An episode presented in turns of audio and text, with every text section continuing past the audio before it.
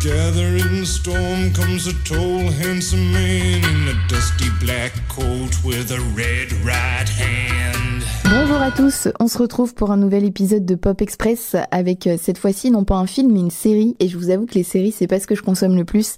Mais là celle que j'ai choisie aujourd'hui c'est peut-être l'une des meilleures de ces dix dernières années, Peaky Blinders de Steven Knight. Et je peux vous annoncer de suite qu'il n'y aura pas de spoiler dans cet épisode. Et que si vous ne l'avez jamais vu eh bien ne vous inquiétez pas, vous réussirez à tout suivre. Si j'en parle c'est bien évidemment parce que la saison 6 a été officiellement annoncée pour très bientôt, il n'y a pas encore de date précise. Mais ce qu'on sait déjà c'est que ce sera la dernière, le final, donc il euh, y a pas mal d'attentes autour de cette saison. Et comme les précédentes, nous en France on pourra la retrouver sur Netflix, mais aussi sur Arte, qualité oblige.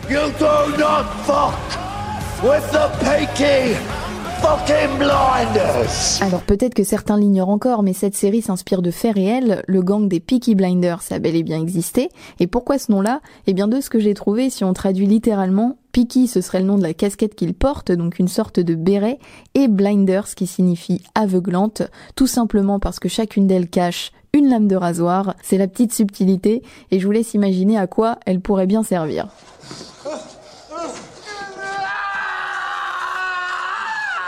Mais avant d'être un gang dans la série, les Peaky Blinders sont d'abord une famille d'origine gitane, les Shelby, qui vont régner et faire la loi dans la ville de Birmingham en Angleterre. L'intrigue se déroule après la Première Guerre mondiale, et ce que j'aime beaucoup, c'est que justement, on a tout un côté historique dans cette série, et je trouve que ça lui permet d'encore plus s'ancrer dans le réel.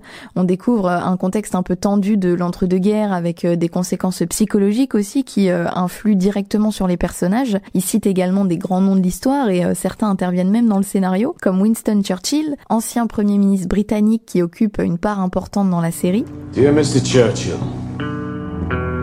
is your pencil broken? No. Mais pour en revenir à nos chers Peaky Blinders, ils vont monter leur entreprise familiale, la Shelby Company Limited, qui va leur permettre de vivre de différentes activités, pas toutes très légales, vous l'aurez compris. Ça va du trafic d'alcool au faux paris hippiques, etc. Avec à la tête le fils, Thomas Shelby, dit Tommy. Ça le rend plus mignon, mais c'est seulement de nom. What? Tell me! Hey! This is who I am! Personnage au fort caractère et surtout hyper bien écrit, l'anti-héros par excellence, extrêmement charismatique, qui réussit même à charmer le spectateur, et bien qu'on sache pertinemment qu'il est capable du pire, Tommy, on l'adore, et ça peut-être parce qu'il regroupe justement différents traits de caractère que la plupart aimeraient peut-être avoir dans la vraie vie. C'est un leader très ambitieux, avec une attitude qui impose le respect, il est aussi très intelligent, toujours en totale maîtrise des choses, et même physiquement, les Peaky Blinders sont un style bien à eux, toujours apprêtés, très classe dans leur costume trois pièces, la petite cravate, la veste, le dégradé, toujours nickel. So fucking close.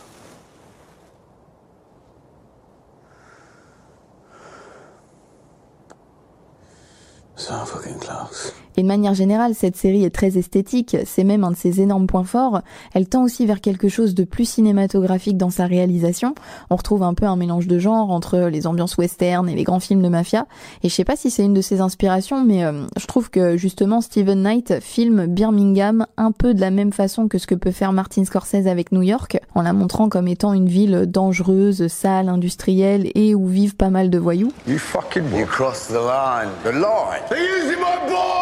Un autre détail qui l'a fait se rapprocher du cinéma, c'est son casting. On retrouve plusieurs visages familiers du 7e art, Cillian Murphy dans le rôle principal, qu'on a pu voir régulièrement dans les grosses productions de Christopher Nolan. Il y a aussi Tom Hardy, le roi des blockbusters, qui lui incarne le personnage récurrent d'Alfie Salomons. Et dans la saison 3, on peut même voir Adrian Brody dans le rôle du méchant Lucas Changreta. Et mine de rien, tous ces grands noms, eh bien, ça rajoute un gage de qualité à la série.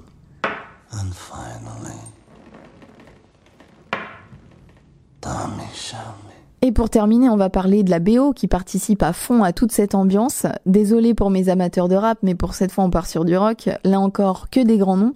Arctic Monkeys, David Bowie, PG Harvey, les White Stripes, Radiohead et j'en passe, hein, parce qu'il y en a beaucoup trop. Encore une fois, tout est travaillé pour que chaque morceau soit en harmonie avec les scènes qu'ils illustrent. Et d'ailleurs, c'est très souvent poétique dans la mise en scène.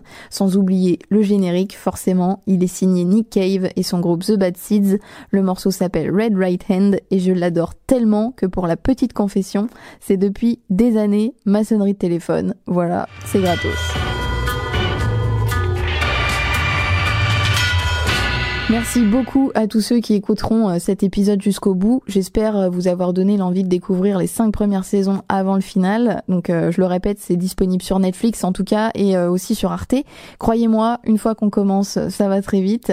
Et n'hésitez pas à me faire vos retours sur les réseaux sociaux et à partager le podcast, sans oublier de mettre les petites étoiles, c'est important. Encore merci à vous et on se retrouve bientôt pour un prochain épisode. Salut